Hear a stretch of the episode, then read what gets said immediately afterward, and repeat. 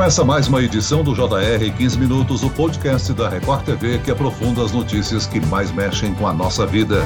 A Universidade de Columbia, em Nova York, nos Estados Unidos, é uma das mais prestigiadas do mundo e conhecida pela formação de cientistas brilhantes. Além de uma seleção exigente, é preciso ter pelo menos 2 milhões de reais para pagar o curso, valor quase impossível para a maioria dos estudantes brasileiros. Não para uma goiana de 18 anos. Nicole Vieira foi aprovada com bolsa integral na faculdade e está aqui com a gente para contar essa experiência. Bem-vinda, Nicole. Obrigada, Celso. Obrigada, pessoal. Estou muito feliz de estar aqui. É uma honra estar aqui com vocês. Obrigada.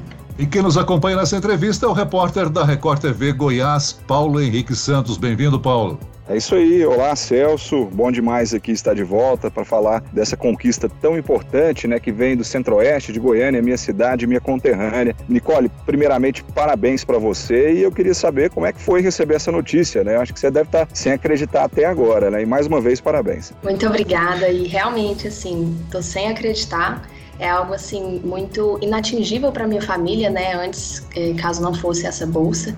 E assim, é um, é um feito muito grande. Não foi só meu, foi de todas as pessoas que estiveram ao meu redor, me ajudando e, e sempre apoiando.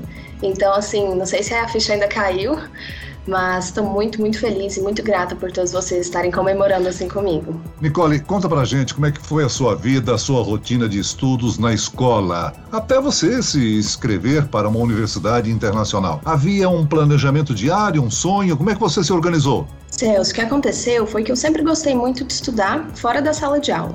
Então, eu me envolvi com algumas atividades extracurriculares desde o início, para que quando eu soubesse dessa oportunidade que eu realmente poderia aplicar para estudar nos Estados Unidos, eu já estava com o currículo mais ou menos feito.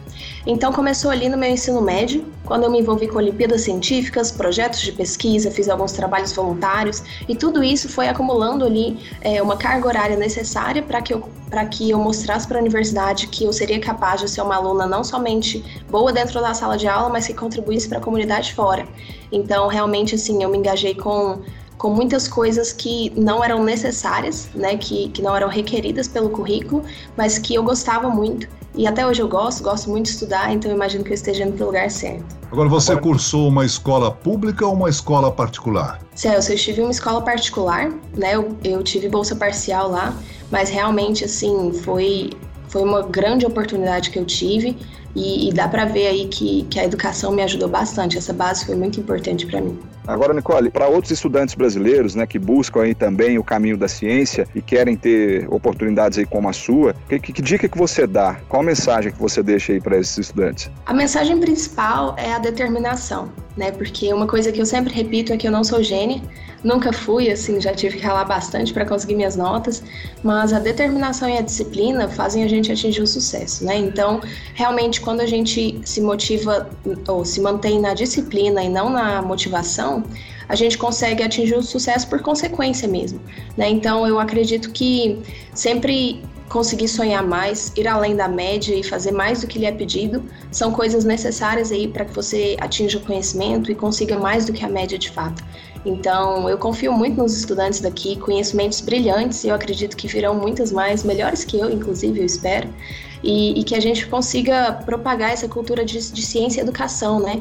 Que eu vejo como muito importante aí para para dar um rumo para o futuro desses jovens brasileiros. Agora, você já salientou que se esforçava sempre além do currículo. Eu imagino que você seja uma pessoa afeita às novas tecnologias, às novas ferramentas que a tecnologia da informação nos propicia. Onde você buscou ampliar o teu conhecimento? Conta pra gente.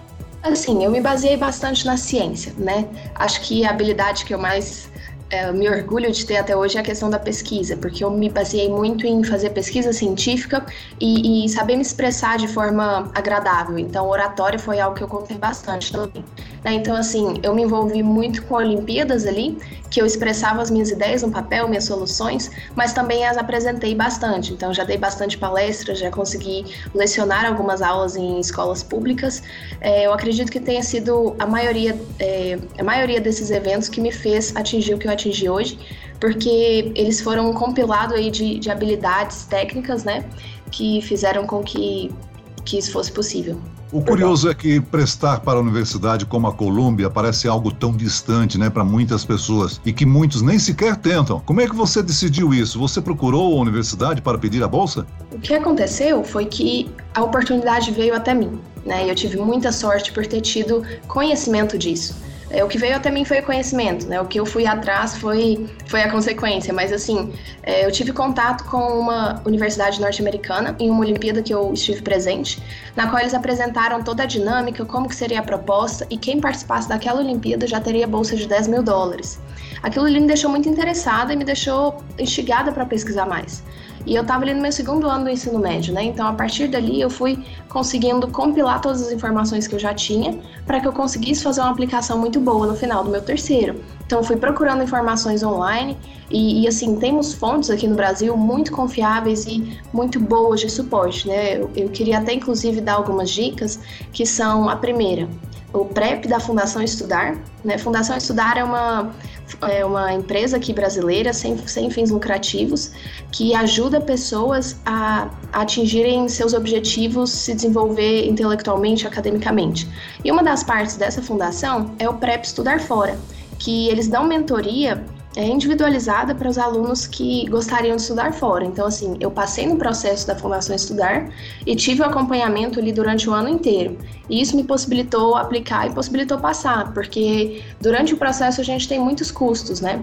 E todos esses custos, a Fundação, a Fundação Estudar arcou com eles. Então, eu pude aplicar devido ao apoio deles, porque de fato é um processo muito elitizado aqui ainda, né? Então, há essas organizações muito boas que nos ajudam então eu indico todos aí que queiram, que queiram seguir esse caminho a procurarem por elas. Agora, Nicole, fala pra gente um pouco desse programa que você foi selecionada, você vai ter contato ali, inclusive com ganhadores do Prêmio Nobel, né? Pois é, assim, tô surpresa até agora. O que aconteceu foi que, como eu havia dito, né, eu fiz bastante pesquisa no meu ensino médio. E isso foi suficiente para eles verem que seria legal me juntar àquele time. Então, assim, lá eles têm time de, de cientistas, né, uma equipe de, de, pessoas que trabalham com pesquisa. Então, essa pesquisa pode ser feita durante as férias, pode ser feita durante o período das aulas também, e, e tudo aquilo é, eles disponibilizam para os alunos que, que eles acreditam que teriam chance de ter sucesso na pesquisa. Então, realmente foi uma honra ter sido selecionada para esse programa, né? É, pelo que eu sei até agora, imagino que eu vá saber muito mais aí nos próximos meses, mas é, eu sei que eu vou ter acesso a 10 mil dólares para eu poder fazer pesquisa durante esses quatro anos. Então, assim, às vezes se eu não tiver é, renda, é, é, em vez de capital suficiente para que eu consiga fornecer para alguma pesquisa ou então fazer algum experimento, esse é o apoio que eles me dão, né? E também me conectam com uma comunidade incrível, assim, que, que é dos professores de lá, que tem tantos professores bem capacitados, né? Doutorado, é, mestrado, que podem nos ajudar a fazer uma pesquisa de maior nível, maior qualidade. Agora, qual foi a importância da sua família nesse processo? Eu conversei, inclusive, com seu pai e com sua mãe, eles muito presentes né, na, na sua rotina, na sua vida. Os pais sempre me apoiaram muito, né? Então, eu acredito que esse apoio foi crucial aí. Eu vejo muitos colegas falando que realmente o apoio é algo que falta ali dentro de casa e, e quanto isso prejudica, né? E assim, realmente a maior iniciativa foi minha Porém, eu acredito que o apoio dos meus pais foi crucial para que eu consiga, talvez, faltar um almoço de família e realmente fazer o que tinha que ser feito, ou então ficar até tarde na escola sem presenciar os jantares familiares. Então, foram sacrifícios difíceis, né, de fato, mas que eles me apoiaram sempre porque eles sabiam que tinha um objetivo muito claro ali para frente e que o caminho que eu deveria seguir para conseguir atingi-lo seria esse. Nicole, você começa a estudar na Universidade de Colômbia a partir de setembro. Você já se vacinou contra a Covid ou vai se vacinar lá nos Estados Unidos? Então, essa é uma questão bem importante, assim que eu ainda não me vacinei, né? Não, não tenho comorbidade, também não estou nos grupos de risco, né? Então ainda não tive essa oportunidade, infelizmente. Mas quando eu chegar lá em Nova York, né, que é a cidade para qual estou indo, eles vão fornecer vacina. Então, é, agora abriram para turistas, né? Então, de toda forma, eu poderia vacinar, mas os alunos de Colômbia têm essa chance mesmo, eles conseguem se vacinar pela universidade mesmo, e a gente vai se vacinar antes de as aulas começarem para que tudo possa voltar de forma presencial e do jeito que era antes. Agora, o seu objetivo é se dedicar à ciência. Já ouvi que você planeja ser astronauta, é isso mesmo? Assim, é um sonho. Sempre foi um sonho, antes estava bem distante, mas agora está se aproximando, né? Eu acredito que a ciência é um caminho muito lindo, é muito muito pleno e realmente essa é a palavra para que eu, eu possa trilhar e ajudar a vida de outras pessoas, né? E assim, astronauta sempre foi um sonho muito distante, mas agora eu vejo como algo não somente individual, não algo para mim, mas algo que eu possa retribuir para a sociedade. Então eu vejo que estar numa posição como essa, talvez arriscar sua própria vida pelos outros, é algo que eu sempre almejei fazer porque eu vejo o quanto eu posso ajudar mais do que só a mim e, e agora eu tenho meios para isso, então não não poderia estar mais feliz. Agora, Nicole, eu vi em algumas entrevistas você falando que a, a presença feminina na sua família, de sua mãe, da sua avó, sempre foram muito marcantes. Agora, essa carreira de astronauta ainda é uma carreira que tem a presença de poucas mulheres, né? Pelo menos ali no front. Talvez a sua meta seja superar essa barreira? Ah, com certeza, assim. Eu vejo que realmente é uma área bem que, que, as mulheres estão ausentes, né? É, eu, eu, imagino que não somente por vontade, realmente há empecilhos, né, que nos impossibilitam de estar lá, assim como a maioria dos homens. Mas se eu puder servir de exemplo para outras e que elas saibam que, que tem que ter determinação mesmo, consigam seguir seus sonhos, eu estarei muito feliz, porque realmente é muito importante a presença feminina. E foi algo que minha, minha avó e minha mãe me ensinaram, né? Que, que realmente a gente tem que ser persistente né, que aí a gente consegue os nossos sonhos. As dificuldades existem, de fato, mas não, não serão fatores impedidores. E como que funcionam as regras dessa bolsa? São quatro anos né, de duração. Explica pra gente a questão burocrática disso. Então, o valor anual da mensalidade de Colômbia é 89 mil dólares, incluindo a moradia e também a alimentação. É, multiplicando isso por quatro, né, que eu vou fazer graduação de quatro anos, dá cerca de 360 mil dólares. Mais a bolsa de pesquisa e mais alguns custos gerados devido à própria inflação né, anual, é, no total ali a gente consegue, convertendo para o real na cotação atual, a gente tem cerca de quase 2 milhões de reais. Né? Então, é dividido mais ou menos assim. É um custo alto, inclusive, para americanos, né? Uma universidade muito cara, até para os padrões de lá. Com certeza. É, eu sei que alunos norte-americanos, as famílias deles investem isso, guardam esse dinheiro desde que eles nascem para que eles consigam ir para a universidade e ainda assim às vezes não é possível. Né? Então realmente é uma coisa muito difícil, muito elitista e até para os próprios norte-americanos. Mas que bom que eu fui agraciada com essa bolsa, porque realmente Caso isso não tivesse acontecido, eu não estaria indo para lá. Nicole, com certeza entre a nossa audiência há estudantes brasileiros que buscam o caminho da ciência, que querem receber oportunidades como a sua. O que é que você recomenda? Qual a mensagem que nós podemos deixar a esses estudantes? Minha recomendação é nunca desistir porque quando a gente entra em contato com coisas difíceis e mais difíceis, isso vai aumentando, né? A gente vê diversos desafios que a maioria dos nossos colegas ou familiares não passam por. Então a gente vê, olha, por que, que eu tô passando por isso, sendo que eu poderia estar vivendo uma vida tranquila ali, poderia viver de outra forma sem ter essas dificuldades. Mas é aí que tá. Se você não viver essas dificuldades, você não vai ser acima da média. E você não vai ter o reconhecimento que você quer.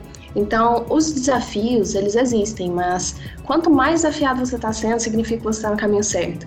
E, e quando eu digo para não desistir, eu incluo realmente ele se dedicar ao máximo, porque quando a gente se dedica, mesmo sendo de escola pública, talvez, né, que as condições infelizmente não são iguais às de escola particular, eu conheço várias escolas particulares de ponta que conseguem captar esses alunos excelentes de escolas públicas e, e, e dão bolsa para eles, para eles se manterem nessas escolas particulares, né?